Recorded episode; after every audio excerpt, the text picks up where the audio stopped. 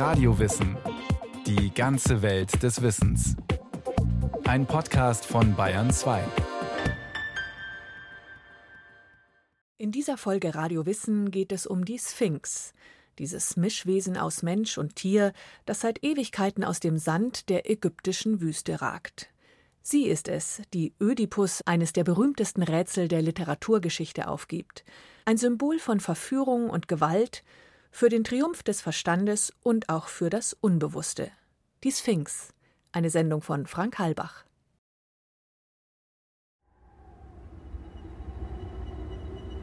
Als Kreon König von Theben war, kam großes Unheil über die Stadt.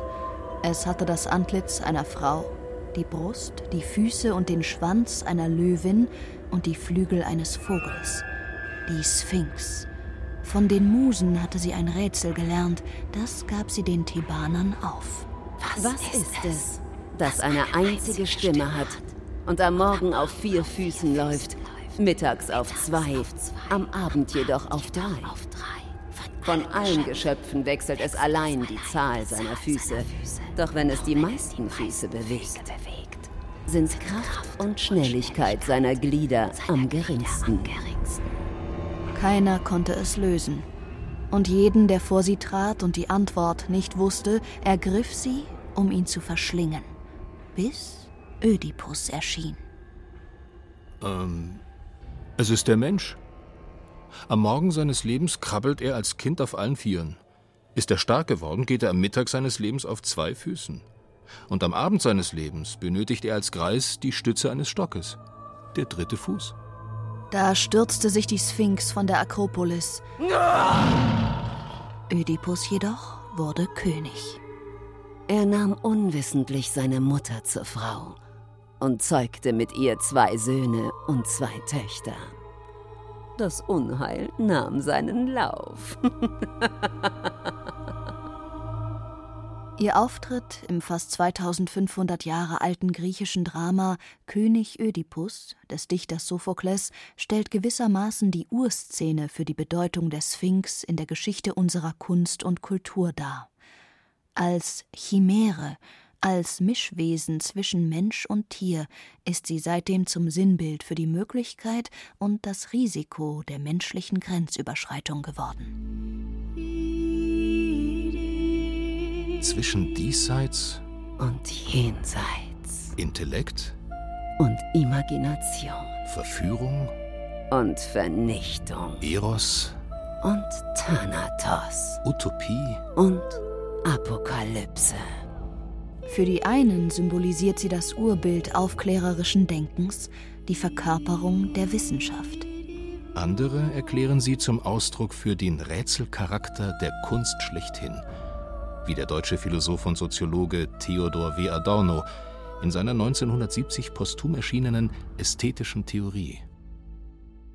Der in Kunst, Philosophie und Dichtung vielbeschworene griechische Mythos der Sphinx bezieht sich wiederum auf die berühmteste Sphinx überhaupt, die seit über 4000 Jahren aus dem Sand der ägyptischen Wüste aufragt.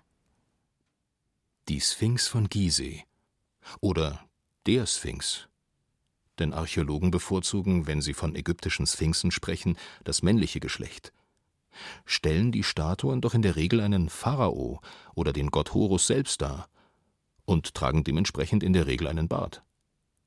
Andere ägyptische Sphinxe hatten die Funktion von Wächterfiguren vor Tempeleingängen, wie in Karnak, nördlich von Luxor. Hier verband in der Antike eine Allee von zweieinhalb Kilometern Länge den Tempel von Luxor mit dem Amun-Tempel, gesäumt von 365 Sphinxen. Doch die Sphinx von Gizeh gibt den Ägyptologen bis heute Rätsel auf. Bewacht sie das Plateau von Gizeh? Ist sie eine Darstellung des Sonnengottes Horus? Ein Bild des Pharaos Rephren? Oder ein Abbild des Königs Cheops? Die Sphinx von Gizeh ist über 73 Meter lang Allein ihr Gesicht ist vier Meter breit und sechs Meter hoch. Das Fehlen der Nase ist übrigens weder die Schuld eines unbeugsamen Galliers namens Obelix, wie in Asterix und Kleopatra dargestellt, noch die von Napoleon. In arabischer Zeit erhält die Sphinx den Namen Abu el-Haul, Vater des Schreckens.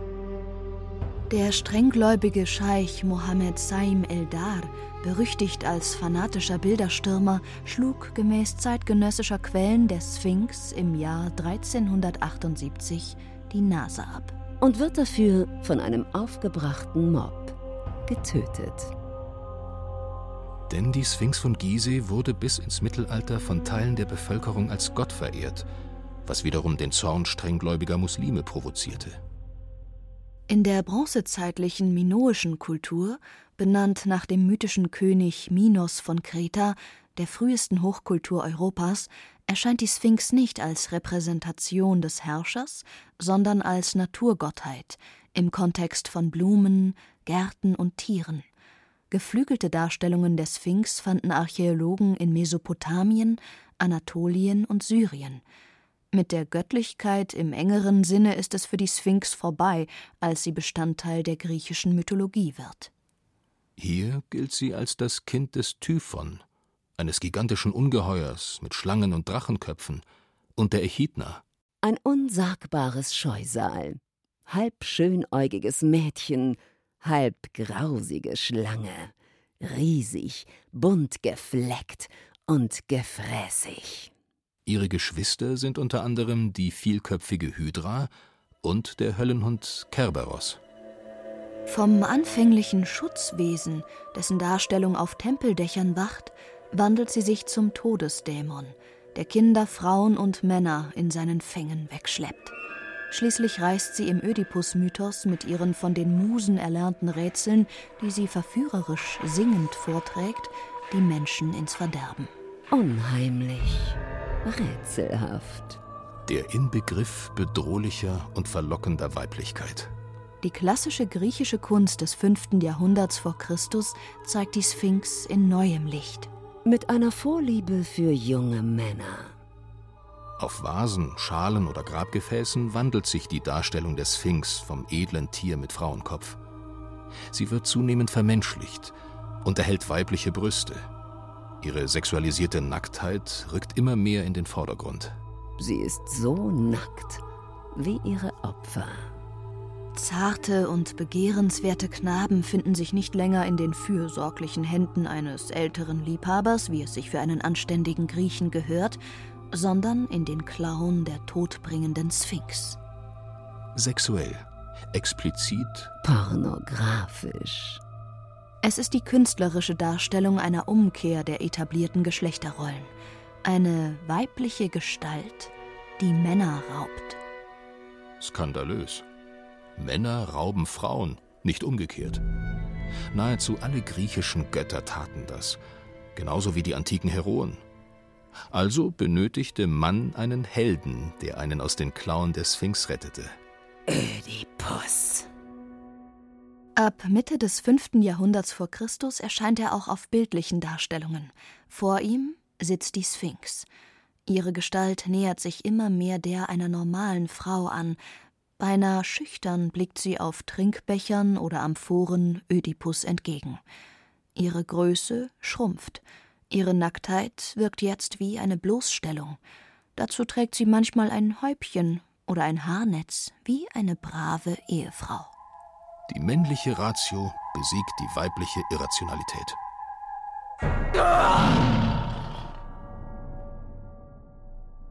Mit der griechischen Tragödie wird die Sphinx vom mündlich Tradierten zudem zum Gegenstand der Literatur.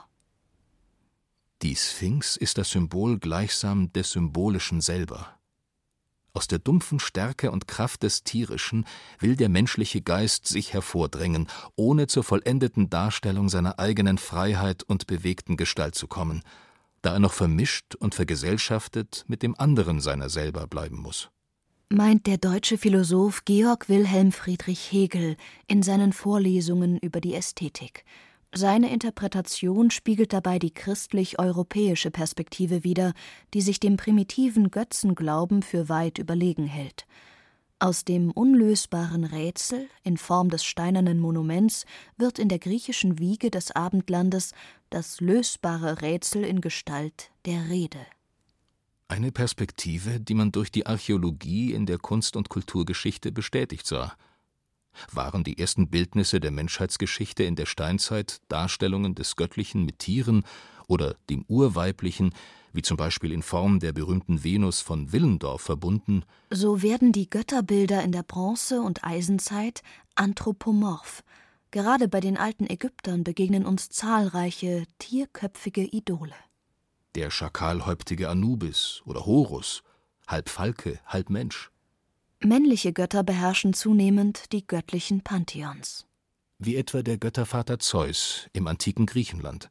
Er hat zwar eine menschliche Gestalt, verwandelt sich jedoch etwa beim Raub der Europa in einen Stier und wird meist vom göttlichen Adler begleitet. Offenkundig ist jedoch, jetzt haben die männlichen Götter die Macht übernommen.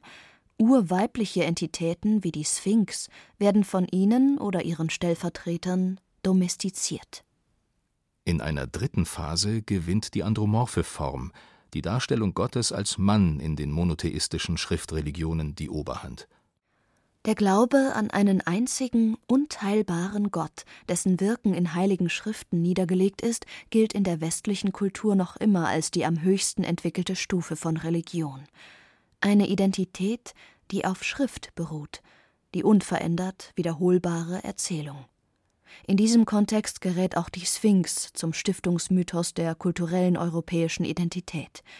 Erzählt, niedergeschrieben und den Sieg der männlichen Ratio symbolisierend. Am Anfang war das Wort.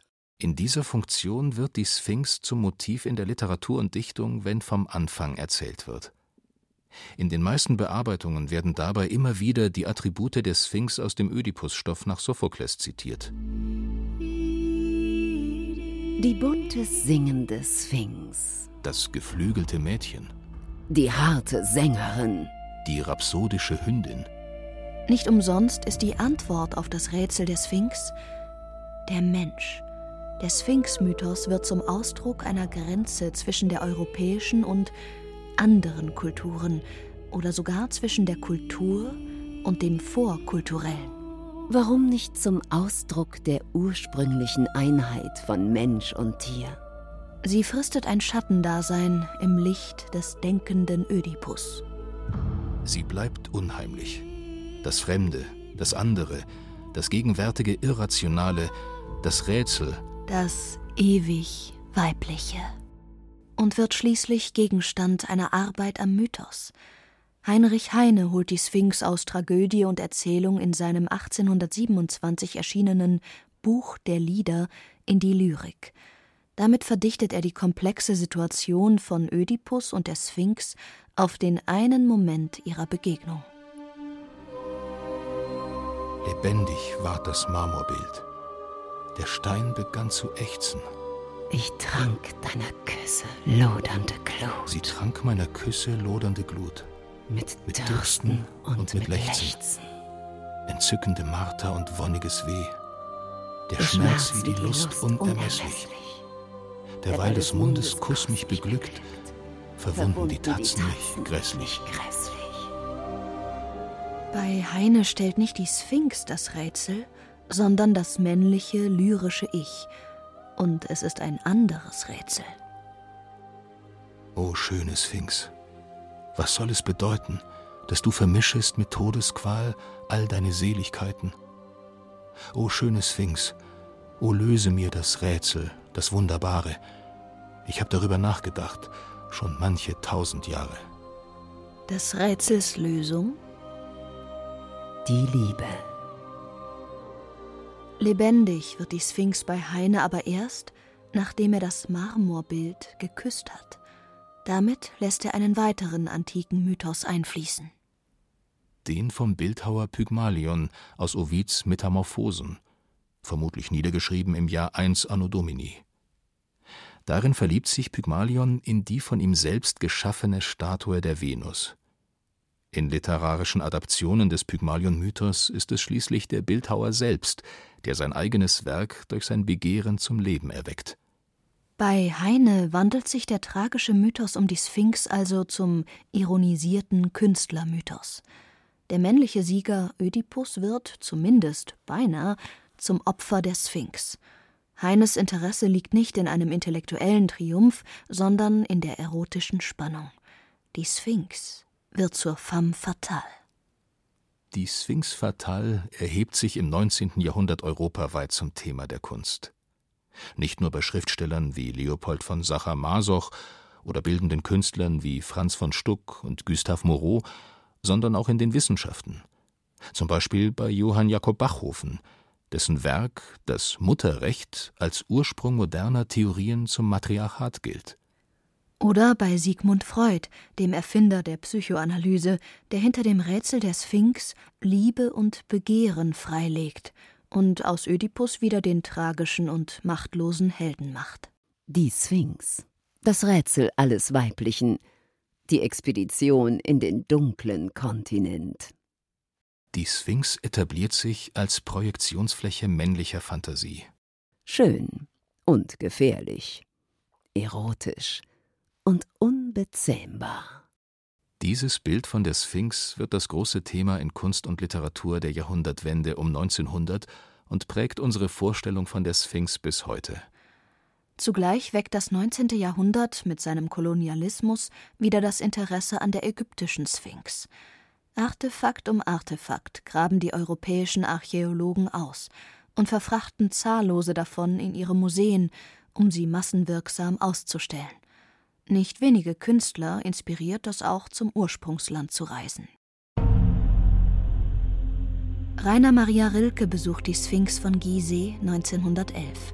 Geprägt von den Arbeiten Auguste Rodins, der das Zeitalter der modernen Plastik und Skulptur einläutete und dessen Sekretär Rilke acht Monate war, sieht er das Monument mit neuen Augen. In seiner zehnten Elegie beschreibt Rilke die Sphinx als Kreatur in mehrerlei Hinsicht. Sie ist Tier und Mensch, und sie ist eine von Menschenhand geformte Skulptur. Rilke verwischt dabei die Grenze von Subjekt und Objekt, ja die Sphinx selbst als Gegenstand verschwimmt, weil der Betrachter sich in den Versen an die Stelle der Sphinx versetzt und anfängt, mit ihren Augen zu sehen. Und höher die Sterne, neue, die Sterne des Leitlands. Langsam nennt sie die Klage. Hier, Hier siehe, den Reiter, den Stab und das vollere Sternbild nennen sie Fruchtkranz. Dann weiter dem Pol zu. Wiege, Weg, das brennende Buch, Puppe, Fenster.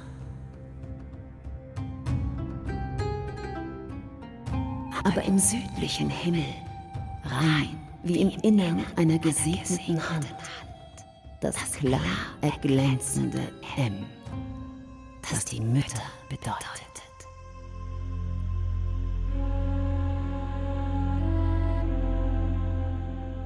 Rilke löst damit auch die Grenze zwischen Kunst und ihrem Betrachter auf – nicht umsonst sieht Adorno dann in der Sphinx den Ausdruck für den Rätselcharakter der Kunst schlechthin, hatte man sie doch lange dem griechischen Mythos folgend als ein von der Vernunft fast schon entzaubertes Ungeheuer gesehen.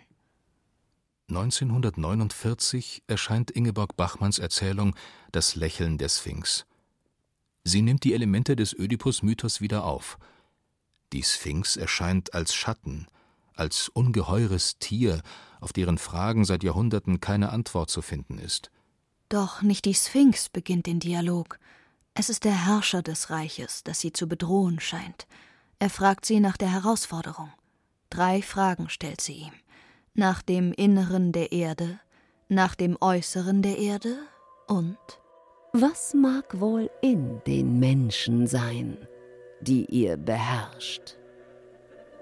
Mit immensem wissenschaftlichen Aufwand vermag der Herrscher die ersten beiden Fragen zu beantworten. Für die Lösung des dritten Rätsels beseitigt der Herrscher kurzerhand den Gegenstand des Rätsels. Mit einer hochspezialisierten Guillotine tötet er all seine Untertanen. Der Sieg über die Sphinx ist zugleich eine verheerende Niederlage. Im Kontext der Nachkriegszeit kommt man nicht umhin, Ingeborg Bachmanns Lächeln der Sphinx als Gleichnis zum Faschismus zu verstehen. der vom Herrscher veranlasste Massenmord als Verweis auf den technokratisch durchstrukturierten Genozid der Nationalsozialisten. Darüber hinaus ist er Ausdruck dafür, dass die rein rationale Erfassung der Welt zerstörerisch ist. Eine Ermahnung der Grenzen wissenschaftlicher Forschung. Instrumentelle Vernunft, die zur Bestialität gerät. Wissen ist Macht und kann den Menschen zu Kopf steigen. Mit unserem Wissen, mit hochentwickelter Technik haben wir uns die Welt untertan gemacht. Ein kalter Intellekt, der allein auf seinen eigenen Vorteil bedacht scheint? Was ist das andere der Vernunft? In dem wohl berühmtesten Gleichnis von Aufklärung und Erkenntnistheorie, Platons Höhlengleichnis, geht es darum, sich von den Schatten abzuwenden, die an die Höhlenwand geworfen werden, und sich dem Licht zuzuwenden, um Erkenntnis zu gewinnen. Doch welches Wissen liegt im Schatten? Der alten Frage der Sphinx was ist der Mensch? Bei Bachmann Was ist im Menschen begegnet der Herrscher mit der Ausrottung seiner Untertanen und gibt damit die Antwort auf das Rätsel. Es gibt Solange dieses unlösbare Rätsel der Sphinx nicht gelöst ist, bleibt sie selbst ungezähmt, wird sie weiter ihren Schatten werfen in Philosophie, Psychologie, bildender Kunst, Theater und Dichtung.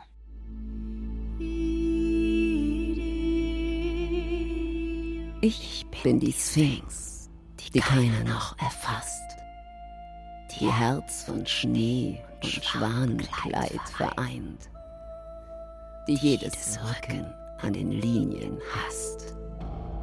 Ich habe, ich habe nie gelacht und nie geweint. Die Dichter all vor meinem großen Wesen, an stolzen Bauten scheint es abgelesen, zerquälen ständig sich in strengen Schulen. Für sie, besitze ich die gefügen Buhlen, wo alles schöner spiegelt. Eine Quelle, mein Aug, mein weites Aug. Von ewiger Helle.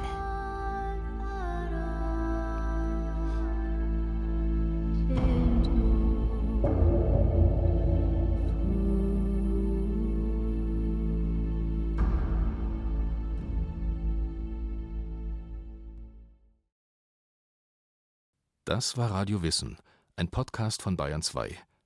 Autor und Regie dieser Folge Frank Halbach.